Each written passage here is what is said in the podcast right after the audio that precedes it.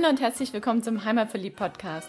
Der Podcast mit den besonderen Tipps für dein Wochenende in Stuttgart, in der Umgebung und auf der Schwäbischen Alb. Hier findest du das Passende zum Abschalten, Kraft tanken, Spaß haben, für Bewegung und Entspannung und Tipps und Tricks, was du alles dafür brauchst. Wir sind Susi und Frank Reiser, deine Hosts für diese Podcast-Episode und wünschen dir viel Spaß beim Reinhören und später beim Aufstöbern des Besonderen. In der Podcast-Episode 162 vom Heimatverliebt-Podcast wird es endlich mal wieder kulinarisch. Über elf Monate ist es her, dass wir das letzte Mal mit Jens Heitzmann, alias der Kochschwabe, zusammen ein Interview geführt haben über ein schwäbisches Rezept. Und heute ist es endlich wieder soweit. Es geht um die Heidenheimer Knöpfle. Doch bevor wir damit starten, lass uns mal noch kurz zurückblicken, was in den letzten Monaten passiert ist, bei dir, bei uns. Aber erstmal schön, dass du wieder da bist. Herzlich willkommen zurück. Ja, schön, dass ich wieder da sein darf. Du hast ja in den letzten Monaten die 365-Tage-Challenge laufen gehabt und deswegen nicht so viel Zeit für uns gehabt. Was war das und was ist alles passiert bei dir in den letzten Monaten? Ja, also ganz kurz und knapp erzählt ist im Endeffekt das letzte Jahr bei mir der Tagesablauf folgendermaßen gewesen. Ich habe einfach versucht, jeden Tag was äh, Neues zu kochen, was Frisches, nie irgendwas anderes. Über die Woche verteilt immer verschiedene Sache, sodass man im Endeffekt von einer Art Wochenplan sprechen kann, der sich jede Woche wiederholt hat. Und da habe ich natürlich im Vorfeld auch schon ganz viel recherchiert. Das heißt, bevor die Challenge angefangen hat, wusste ich schon ganz genau, was ich in diesem Jahr wann kochen oder backen muss. Und ja, es hat richtig viel Spaß gemacht, war aber natürlich auch sehr anstrengend. Da spricht man von, ich sag mal, vier Stunden pro Tag inklusive Recherche, Rezept schreiben, Fotos machen, hochladen, kleinen Satz dazu schreibe, um was es handelt. Ähm, ja, was man halt so macht, wenn man es auch in Social Media teilen möchte, solche Dinge. Und dieses Jahr ist jetzt rum. Ja, das lief wirklich 365 Tage, wobei ich am Schluss sogar nur eine Woche hingehängt habe. Im Endeffekt lief es dann 370 Tage oder so und insgesamt entstanden in diesem einen Jahr so, ich sag mal, 400 Rezepte insgesamt. So ganz genau weiß es nicht, müsste nochmal nachzählen, aber so 400 Rezepte. Und die gibt es jetzt bei mir auf dem Blog www.kochschwabe.de und ich nutze es jetzt natürlich in erster Linie, die ganze Sache, ja, die uns am meisten geschmeckt haben, wieder nachzukochen. Ja, da muss ich natürlich auch Kinder einbinden. Da gab es natürlich auch das eine oder andere, was ich jetzt nicht so mochte. Das ist ganz klar. Deshalb ähm, werden wir in Zukunft hauptsächlich die Dinge nochmal zubereitet, die uns am besten gefallen haben. Und die wiederum, die würde dann auch in diverse Kochbücher wie, sich wiederfinden, also in Printausgabe, sodass man es nicht nur online hat, sondern vor allem für die Leute, die auch gerne mal ein Kochbuch durchblättern oder im Schrank stehen haben, einfach die Möglichkeit zu bieten, ähm, die Creme de la Creme der Rezepte sozusagen äh, in die Hände halten zu können. Und natürlich wird es auch Sketch-Rezepte geben, Manche Zuhörer wissen es vielleicht auch noch gar nicht, was das genau ist. Sketch-Rezepte sind bildhafte Rezepte, die ähm, vor allem für Kinder oder eben Menschen mit Leseschwäche geeignet sind. Da sind die Zutaten und die Zubereitungsschritte quasi bildlich mit ja, so comicartigen Bildern dargestellt. Da wird es in Zukunft auch viel mehr geben. Die Zeit ist ja jetzt wieder gegeben. Und natürlich den einen oder anderen Podcast mit euch. Super. Klasse, freuen wir uns. Ja, ich habe gerade mal geschaut, was das letzte war, was wir besprochen haben. Das waren die Linsen und man halte sich fest, es wurde knapp 4000 Mal angehört, unser Interview über die Linsen. Das ist beachtlich. Oh, ja. gut. Und gerade in der aktuellen Zeit, wo ja viele das Kochen wieder für sich entdeckt haben oder überhaupt entdeckt haben, haben wir gedacht, jetzt ist es an der Zeit, dass wir mal wieder was zusammen machen.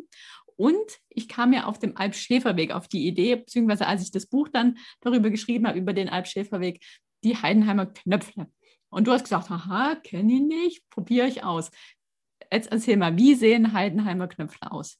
Heidenheimer Knöpfle, ich, ich sage jetzt einfach mal, es ist eine salzige Dampfnudel oder ein salziger Germknödel. Und man isst es halt als salzige Beilage zu, zum Beispiel Roulade mit äh, Rotkohl, Gulasch. Die passen überall dazu, wo man auch viel Soße hat, weil die sind auch sehr durstig. Ja, also da muss man aufpassen, wenn man die in Soße legt, die ist ratzfatz weg. Da braucht man viel Soße, wobei wir Schwabe dann eher weniger Probleme damit haben. Und ich wollte zum Beispiel schon immer mal diese böhmische Knödel machen. Das ist im Endeffekt das gleiche, nur in länglicher Form. Und die Heiderheimer Knöpfle, die sind ja eher rund. Und ähm, beide Varianten werden dann in Scheiben geschnitten, dass man sich das mal bildlich vorstellt. Ich erkläre es nachher im Rezept nochmal genau, wie der Ablauf dann ist. Mhm. Also so ein bisschen wie eine Weißbrotscheibe dann im Endeffekt, wenn es auf dem Teller liegt. Ja, genau wie so, wie so gedämpftes Brot eigentlich, was dann in Scheiben geschnitten ist. Gut, also auf der Ostalb isst man natürlich Lamm dazu. Ja, das klingt schon wieder noch so, das muss ich mal probieren, Ding. Steht, glaube ich, schon auf der To-Do-Liste. Sehr gut. Gut, dann erzähl mal, was braucht man, um Heidenheimer Knöpfe selber zu machen? Ja, also wie gesagt, im Endeffekt handelt es sich um einen Hefeteig, wo Eier drin sind. Fast, fast wie ein Fasnetzküchle-Teig, würde ich jetzt sogar sagen. Aber ich steige einfach mal ins Rezept ein. Also man macht einen Hefeteig und macht den Hefeteig aus einem Vorteig, den man vorher ein bisschen anspringen lässt. So 30 Minuten ungefähr.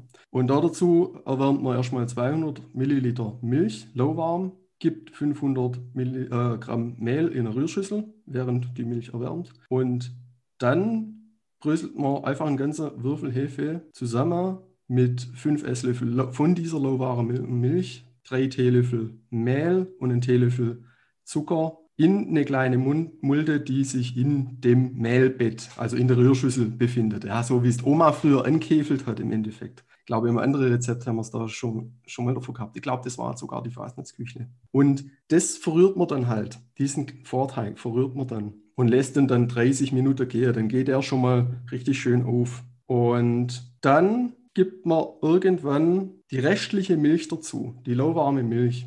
Und dazu zwei Eier, 10 Gramm Salz, 50 Gramm Butter und verknetet das Ganze dann zum richtig geschmeidigen Teig und Hefeteig eben. Und den wiederum lässt man dann 20 Minuten gehen.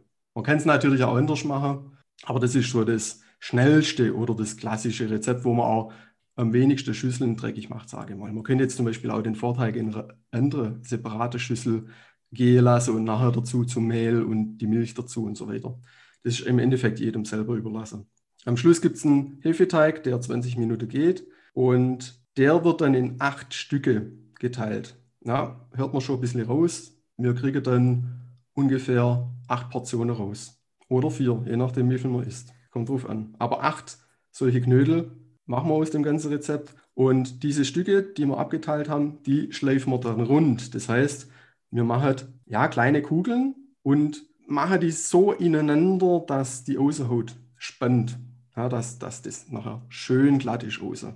Und währenddessen kann man schon mal einen große Topf mit Salzwasser zum Kocher bringen und dann gibt man anschließend die Knöpfle einfach in dieses siedende Salzwasser. Zugedeckt. Deckel drauf, ganz wichtig. Und nicht zu viele, weil die gehen nur richtig, richtig auf beim Kochen. Ist mir zum Beispiel passiert. Ich hatte zu viel drin, die sind aneinander geklebt, haben am Schluss nämlich schön ausgesehen. Von daher, ich würde sogar vorschlagen, vielleicht hintereinander jeweils vier Stück machen oder in zwei Töpfe jeweils vier Stück ja, oder einfach ein ganz großer Topf, wo alle acht Stück reinpassen. Aber man muss darauf achten, dass die richtig schön Platz um sich herum haben. Und natürlich auch zwischen Deckel und Wasseroberfläche dementsprechend viel Platz lassen, weil sonst klebt sie nachher am Deckel an. Ist auch mir passiert. Ja. Gut, dass du das alles ausprobiert hast. Das war ja die Generalprobe ja. dann. Das war die Generalprobe und ich teile mit euch jetzt alle Fehler, die ich gemacht habe. Weil der nächste Fehler kommt nämlich gleich. Der nächste Fehler kommt jetzt. Man darf das Wasser, in dem die kocht, nicht zu stark kochen lassen. Sonst weichen die an der Unterseite, also die schwimmen ja im Wasser, die sind nicht komplett im Wasser, die sind zu einem gewissen Teil im Wasser und schwimmen dann ober, also ja, gucken raus und werden dann von diesem Dampf, der in dem Topf mit dem Deckel entsteht, einfach von alle Seiten gegart. So. Wenn das Wasser zu stark kocht, dann weichen die auf der Unterseite brutal auf. Die sind dann richtig, richtig weich. Ich habe es natürlich nur einmal probiert bisher. Meine Vermutung war, dass es zu stark gekocht hat. Und ich stelle jetzt einfach mal den Raum, dass wenn das Wasser wirklich nur so kurz vorm Siedepunkt ist und nicht richtig sprudelt, ähm, dass das dann das Optimum ist für die Heiderheimer Knöpfle. Und zurück zum Rezept. Das Ganze lässt man dann 30 Minuten kochen. Äh, oder gare, sorry, koche nicht, nur gare. Und was man auch nicht machen darf, ist der Deckel heben, sonst fallen die sofort in sich zusammen. Ja, wie so Soufflé. Tschak, weg sind sie. Die kommen dann auch nicht mehr wieder. Also die sind dann schon da, die lösen sich nicht in Luft auf, aber die fallen zusammen wie so ein Luftballon, aus dem man die Luft rauslässt. Und wenn man ganz viel Glück hat und das ein paar Mal gemacht hat, gut, man kann es vielleicht auch beim ersten Mal schon richtig perfekt hinbekommen, dann hat man am Schluss Heideheimer Knöpfle, die man dann mit dem Schaumlöffel aus dem Topf hebt und auf die Seite legt und dann schneidet. Und wie man die schneidet, ist auch ein genialer Trick, den ich natürlich selber nicht erfunden habe, ja, aber Schneidet man, die, sagen- schneidet man die, wenn sie kalt sind oder wenn sie noch warm sind? das weiß ich nicht, weil ich habe sie geschnitten, wo sie noch warm waren. Hat aber funktioniert. Tja, je nachdem, wie du so essen willst. Deine Frage ist sehr gut, weil ich glaube, wenn sie kalt sind, dann sind die in sich ja stabiler und haltet auf jeden Fall mal beim Schneiden besser zusammen. Wenn sie warm sind, könnte es natürlich passieren, dass wenn man, wenn man jetzt zum Beispiel mit dem Messer hergeht und schneidet sie einfach, dass man sie dann zusammendrückt. Aber mir schneidet sie ja gar nicht mit dem Messer. Mir schneidet die mit einem Bindfaden. Okay. Mhm. Da habe ich auch geschwind überlegt, wie soll das gehen mit einem Bindfaden? Ich meine, da kann ich ja gleich ein Messer nehmen, wenn ich die einfach von oben runter drücke, den Bindfaden. Aber man macht es ganz anders. Man fährt mit dem Bindfaden unter das Knöpfle drunter, geht an der Seite hoch mit dem Bindfaden, überschlägt dann quasi über Kreuz auf der Oberseite und zieht den dann zusammen. Und dadurch hat man natürlich dann den wunderbaren Effekt, dass der sich gleichmäßig zusammenzieht um das ganze Knöpfle und trifft sich dann quasi in der Mitte. Das heißt, er schneidet von alle Seiten gleichzeitig und dadurch drückt man es dann, wenn man es zusammendrückt, ja, nur von alle Seiten zusammen und nicht nur von einer, dass es am Schluss flach drückt ist. Das ist der ganze Trick. Und ich muss sagen, das hat richtig gut funktioniert. Wunderbar. Das war auch so ein Gescheidle, wo das eingefallen ist, oder? Das Patent mit dem Zusammenziehen. Ja. Jawohl, es vielleicht war Das- ein Heiderheimer. Ja, aber stimmt ein Schwab. Stimmt. Sicherheit. Aber zu der Frage, ob warm oder kalt, hängt ja davon ab, ob ich dieses Knöpfle dann jetzt so essen möchte, so frisch aus dem Wasser, oder ob man es nochmal in die Pfanne packt und nochmal anbrät. Genau, ja, klar, man kann es natürlich nochmal anbraten. Weil wenn man es auskühlen lässt und dann was, ja. schneidet, dann ist er kalt. Also ist man ja nicht kalt, ist ja was, das man warm isst. Also wir Ja, haben das genau. so gemacht, wir haben die doppelte Portion gemacht, aber halt Susi hat die doppelte Portion gemacht. Dann haben wir die eine Hälfte haben wir so gegessen oder die andere haben wir dann anbraten. Wie habt ihr die angebraten? Also in Butter? Genau. Und haben die viel aufgesaugt von der Butter? Nö, ging. Man kann schon, wenn man will, kann man da viel Butter nie machen. Ja, die saugen das schon auf. Aber muss man nicht unbedingt. Man macht halt nie, dass man jetzt anbrennt, logischerweise in der Pfanne. Ja. Ja, was ich auch schon gelesen habe, ist, dass die manche sogar dann, also schon salzig machen, so wie mir jetzt, aber dann mit Zimtzucker bestreut. Sprich, ja, so salzig-süße Variante. Mhm. Könnte ich mir jetzt auch gut vorstellen. Klingt auch gut, ja. Ich habe jetzt während der Challenge habe ich mal ähm, armer Ritter gemacht, mit Toastbrot allerdings. Da haben dann gleich ganz viele geschrieben, ah, das machen wir doch mit alte Weckle, also mit alte Brötchen. Und jetzt, wo ich so drüber nachdenke, könnte man da echt auch die ähm, Heiderheimer Knöpfle dazu nehmen. Ja. Gut anbraten, schön Zimtzucker drüber, ein Vanillesösle. ja. Wir schweifen ab. Schon wieder ins Schwärme. Kommen wir zurück zu den Knöpfle. Sind wir fertig? Nachdem wir sie geschnitten, gebraten, gegessen, fertig, oder? Ja, Gibt es noch irgendein Highlight oder noch ein Fail, das du mit uns teilen möchtest? ich glaube, mehr kann man nicht falsch machen. Okay. Ich glaube, ihr habt da alle Register gezogen. Dann schon mal vielen Dank für das Knöpfle-Rezept, das Heidenheimer Knöpfle-Rezept. Jetzt kommen wir nochmal zu dem Begriff Knöpfle an sich. Also ich als Nicht-Schwabe habe aber dennoch schon ziemlich früh hier gelernt, dass Knöpfle so im allgemeinen Sprachgebrauch eher wir mal, kleine runde Spätzle sind. Geht euch auch so, oder? Ja, Genau so. Ich habe mich auch mal belesen. Wir haben ja hier quasi die, das schwäbische Kochbuch, die Bibel schlechthin von der Elke Knittel und die hat auch geschrieben, die Knöpfle, wie man sie normal kennt, sind aus dem Spätzleteig, der vielleicht ein bisschen flüssiger ist und dann wird es durch ein grob löchriges Sieb durchgestrichen und dann hat man halt ja, kugelförmige Spätzle, sage ich mal. So halt Knöpfle.